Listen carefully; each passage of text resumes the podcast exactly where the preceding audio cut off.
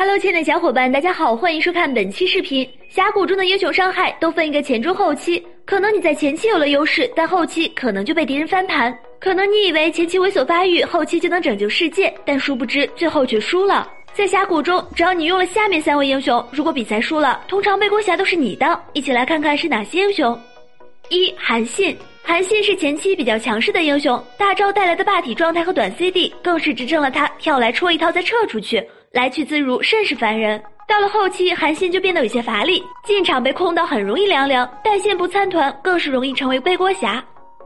二百里守约，守约大概是最容易被嫌弃的一个后期射手。虽说普攻伤害很高，但大多数的守约更愿意蹲在角落用二技能狙击。但就是因为在远处时刻准备瞄准，让不少队友会觉得守约在后期不参团，导致输。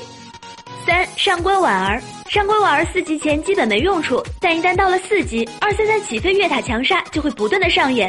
但到了后期，婉儿似乎就没那么舒服了。二三三上天一顿疯狂输出，看到的敌人人均一件保命装，那一刻是绝望的。落地没杀死敌人，被对面反杀，过瞬间就向你砸来，真是有苦说不出。